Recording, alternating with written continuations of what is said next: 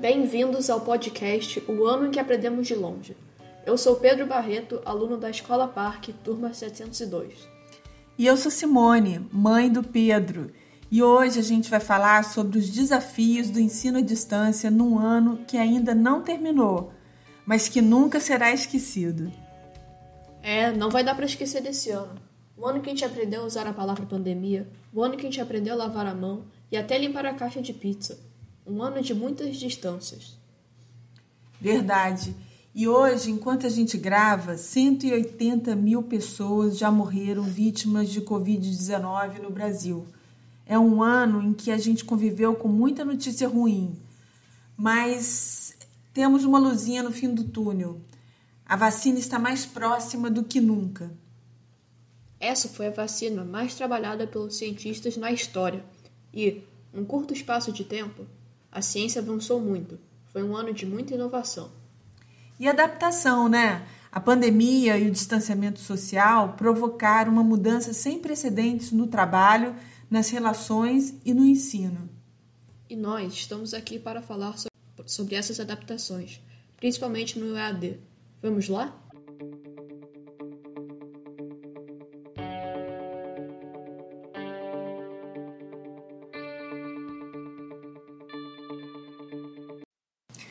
Vamos lá?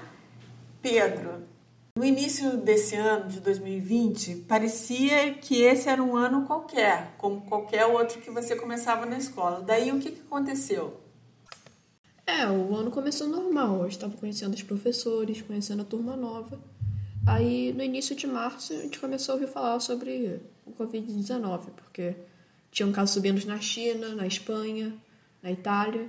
Mas era muito distante, a gente não tinha muito medo ainda. É verdade, é, ninguém tinha noção ainda do que seria, seriam os próximos meses. Eu me lembro naquela primeira semana de março que você teve uma festa do seu amigão e que você estava num clima de festa. Como é que é? O que vocês estavam pensando? A gente pensava que ia ter uma férias, assim, porque a gente não sabia que ia contaminar tanta gente, ia acontecer o que aconteceu era muito difícil prever ainda naquele momento o que, que ia acontecer. Mas logo depois dessas duas semanas, a gente teve o aviso que é, ia começar o ensino à distância. Daí, como é que foi para você essa adaptação? Foi bem estranho, porque nem os professores, nem os alunos estavam acostumados, estavam acostumados, e é muito mais difícil prestar atenção à aula, você pode se distrair muito facilmente também é muito mais difícil se organizar e tinha muito dever de casa, então era muito difícil de acompanhar as coisas. E tinha o um lance de não ligar a câmera também, né? Que ah, é. é. complicado, né? É, porque você acorda, você tá com a cara toda inchada e feia, então ninguém quer ligar a câmera. E se é, seus amigos não ligam a câmera, você também não se sente uhum. muito confortável de ligar a câmera. Uhum. Então, é. Não tem um incentivo, né? É, justamente.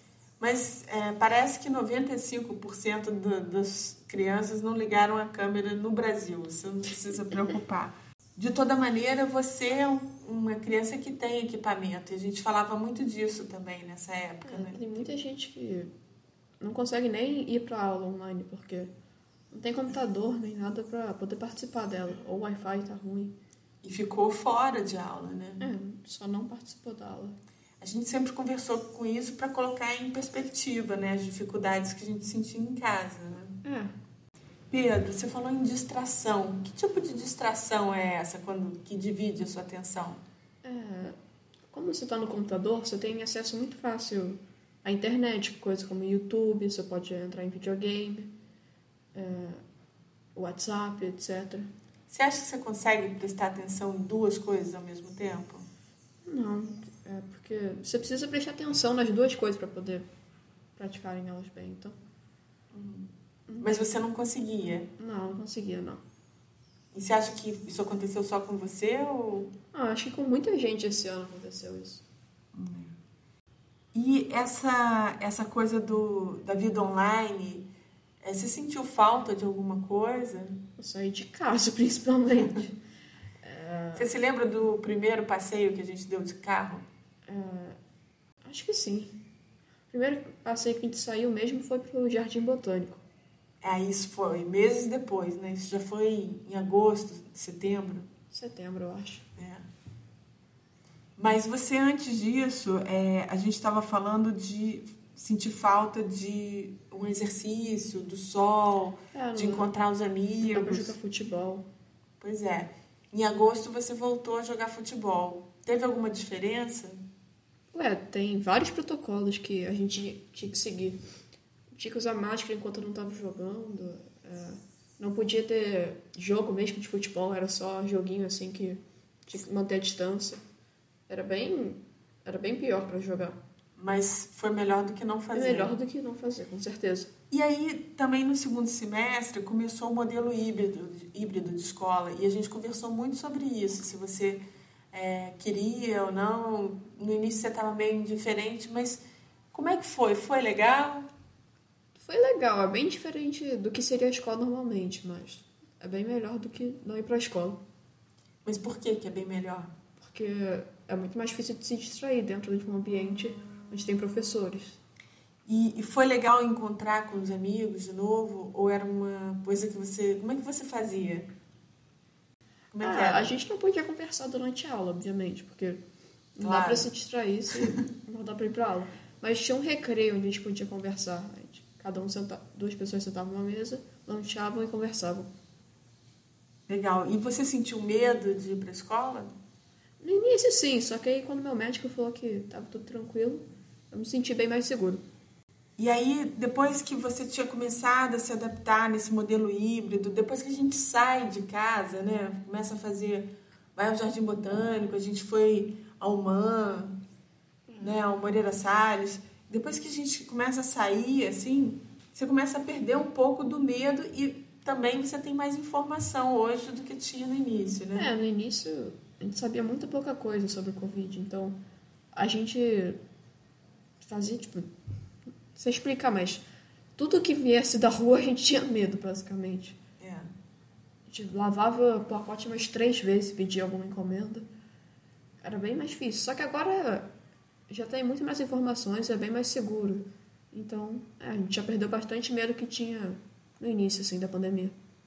Isso. Te marca alguma coisa? Já pode fazer um balanço, assim, desse ano? Olhando para esse ano, o que, que mais te marcou? Não, tem muitas coisas. Bem difícil de escolher uma só. Mas você quer falar alguma? Acho que não. Muita coisa. Bom, tem, claro, o fato teve uma pandemia global. Sei lá, muito complicado. Fica longe. É. Mas você acha que é, no ano de 2021 que a gente vai ter a vacina, mas que a gente ainda vai ter uma vida um semestre, basicamente. Um pouco limitada, pois é. A gente aprendeu muita coisa nesse ano, né, também. Com certeza. A se adaptar. É, e a gente falou muito assim, comparando até com momentos de guerra, né?